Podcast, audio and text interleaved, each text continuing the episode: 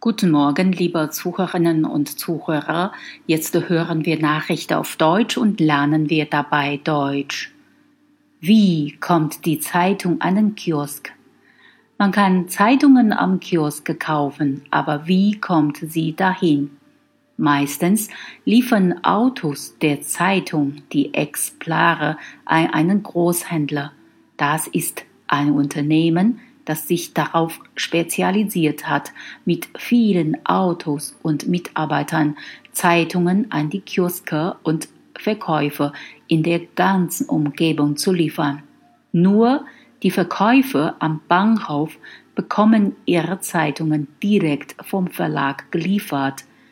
Der Bahnhofskiosk muss überwiegend Bücher und Zeitungen verkaufen und nicht etwa Geschenkartikel.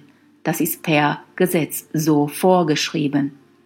Die Verkäufer dürfen die Zeitungen wieder zurückschicken, wenn sie nicht verkauft werden. Und sie bekommen das Geld dann wieder zurück. Diese Regel führt dazu, dass die Verkäufer nicht zu wenige Zeitungen bestellen, weil sie Angst haben, sie nicht zu verkaufen.